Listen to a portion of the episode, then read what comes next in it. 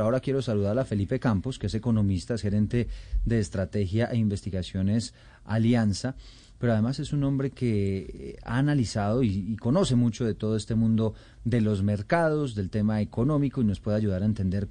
de qué se trata esa reacción que están teniendo las bolsas esta mañana, el dólar y demás por cuenta de la elección de Gustavo Petro. Señor Campos, bienvenido, muchísimas gracias por estar con nosotros. Eduardo, muy buenos días, muchas gracias por la invitación, un saludo a la mesa y a todos los oyentes. ¿Qué tanto la elección de Gustavo Petro es, o, o, a qué tanto se le atribuye esa elección a lo que está pasando hoy con los mercados y el dólar? 100%, o sea, el movimiento de los mercados hoy es un ajuste eh, que, es, que es muy habitual, de hecho, porque ya hemos tenido muchas experiencias que nos han eh, entrenado un poco a lo que estamos viviendo el día de hoy, la experiencia peruana, la chilena, en algún momento la mexicana con con Andrés Manuel López Obrador, eh, y es qué hacen los mercados en estos procesos electorales. Primero, durante varios meses eh, se genera tensión, o sea que Colombia lo ha hecho exactamente igual, el dólar se mantiene arriba, las acciones no pueden moverse mucho, es lo que estamos viviendo. Y el día después de las elecciones, cuando se termina ese proceso de incertidumbre, se hacen como los ajustes adicionales. Eh, lo que estoy tratando de decir es que estas reacciones que estamos viviendo el día de hoy no, no, es algo que quede permanente en el mercado, sino que la gente está diciendo, bueno, digamos, con, con el nuevo presidente Gustavo Petro y con sus políticas, lo que sabemos y lo que no sabemos, cuál podría ser el precio de dólar que yo me siento a gusto y se trata de ubicar alrededor de esos precios, igual con las acciones. No es que inicie un camino eh, de cuatro meses eh, en que la incertidumbre va a continuar. Si los mercados son muy pragmáticos y miran hacia el futuro y dicen, listo, ya conozco al presidente, sé lo que va a hacer y sé lo que no va a hacer, porque hay cosas que no sabemos, muchas,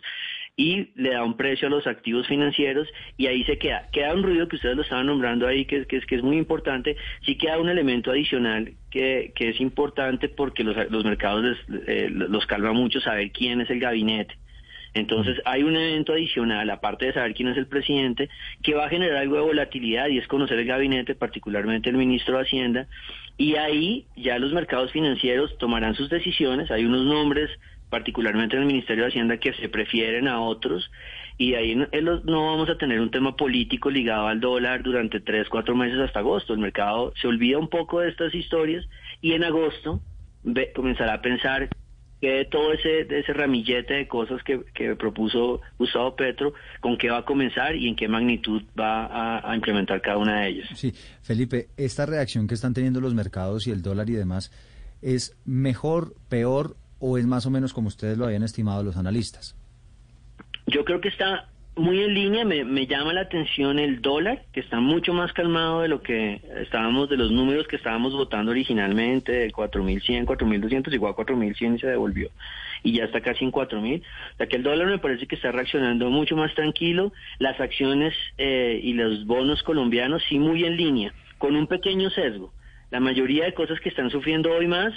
es lo que está relacionado con el petróleo, porque esa es como la, a los inversionistas, esa es la, eh, como la piedra en el zapato que no lo deja dormir y es saber exactamente cómo van a implementar esa política. Entonces uno ve los bonos de Ecopetrol o ve la misma acción de Ecopetrol, es lo que más está sufriendo el día de hoy, pero el resto muy en línea y el dólar bastante débil, digamos, frente a lo que se esperaba. Felipe, los que lo oyen y leen a usted, le oyen argumentar que el dólar colombiano generalmente se comporta mucho más parecido a la tendencia de la región que por los sucesos políticos puntuales, que es un, un ambiente mundial. En este momento el precio del dólar está en ese contexto regional o usted lo ve de, desfasado por el contexto político o es normal.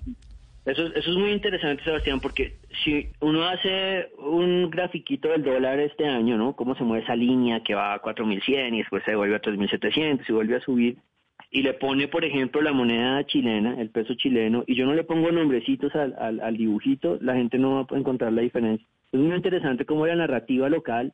eh, y, y esta es normal, pues, pero engrandece muchísimo los eventos locales, pero cuando uno va a ver el dólar en Colombia este año, primero es difícil separarlo o diferenciarlo de las otras monedas de la región, y uno dice, ¿cómo, cómo es posible si estos no están en elecciones, excepto Brasil y todavía no ha comenzado? Eh, y número dos, está muy fuerte el peso colombiano este año. Eso no, de nuevo dice, pero 4.000 o 4.100 no es fuerte. Pero la mayoría de monedas, dado que estamos en un entorno, y aquí va a ser muy importante separar ese discurso, yo he sido como muy crítico a la gente que ha criticado, por ejemplo, al gobierno actual, al gobierno saliente, eh, es que subió el dólar tanto y yo les he mostrado, vea, el dólar en Colombia no ha subido diferente ni a Chile, ni a Brasil, ni a los países parecidos a Colombia todos estos cuatro años. Va a ser muy importante ese discurso hacia adelante, porque hay unos eventos este año que tienen el dólar subiendo 10% en los países más fuertes del mundo. Si eso le estuviera pasando a Colombia este año, el dólar estaría en 4.400. Entonces tenemos un año de dólar muy fuerte, de, perdón, de monedas en la región muy fuertes frente al dólar y eh, que han aguantado por las materias primas y por toda esta cosa del petróleo. Entonces lo que estoy tratando de decir en, resumen es, eh, Colombia no le está yendo mal este año en términos de dólar, pese a la incertidumbre política eh, y, gracias a las materias primas, gracias al precio del petróleo, pero hacia adelante hay una incertidumbre global que puede hacer subir el dólar, no sé si el mundo entra en recesión, el dólar en Colombia se puede subir 300, 400 pesos. Sería importante que la gente diferencie lo que es político, lo que es local y lo que puede ser un evento internacional porque se nos juntaron las dos cosas, lo político con, con la posible desaceleración económica mundial.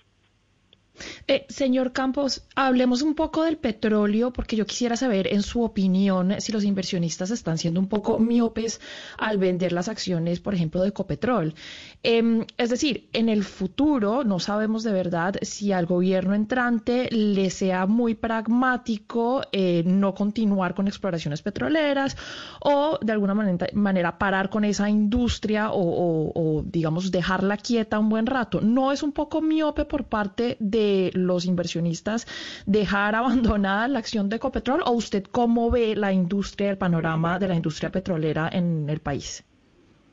Yo creo que eh, se ha jugado, Ana Cristina, como con dos discursos. Eh, un discurso en el que uno oye a los economistas eh, detrás de los programas del nuevo presidente y tienen ese pragmatismo que tú dices, hombre, esto no va a ser de una, el petróleo lo necesitamos, lo vamos a manejar, hay un montón de pozos de exploración que están, que están firmados y que eso nos va, nos va a garantizar que haya una, digamos, una transición mucho más moderada. Y otro, pues claramente, eh, otro discurso en el que dicen tenemos que cambiar rápidamente esta dinámica y no más nuevos contratos de exploración. Entonces hay, hay, hay dos discursos. Yo, yo, yo lo que te diría es,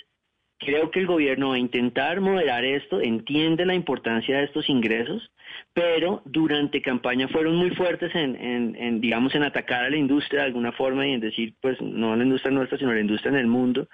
Y hay cosas que sí se ven en los, en los inversionistas y uno no sabe eh, qué tan miope sea. No pensemos en la acción de Ecopetrol, pensemos en los bonos de Ecopetrol, que es la deuda de la compañía.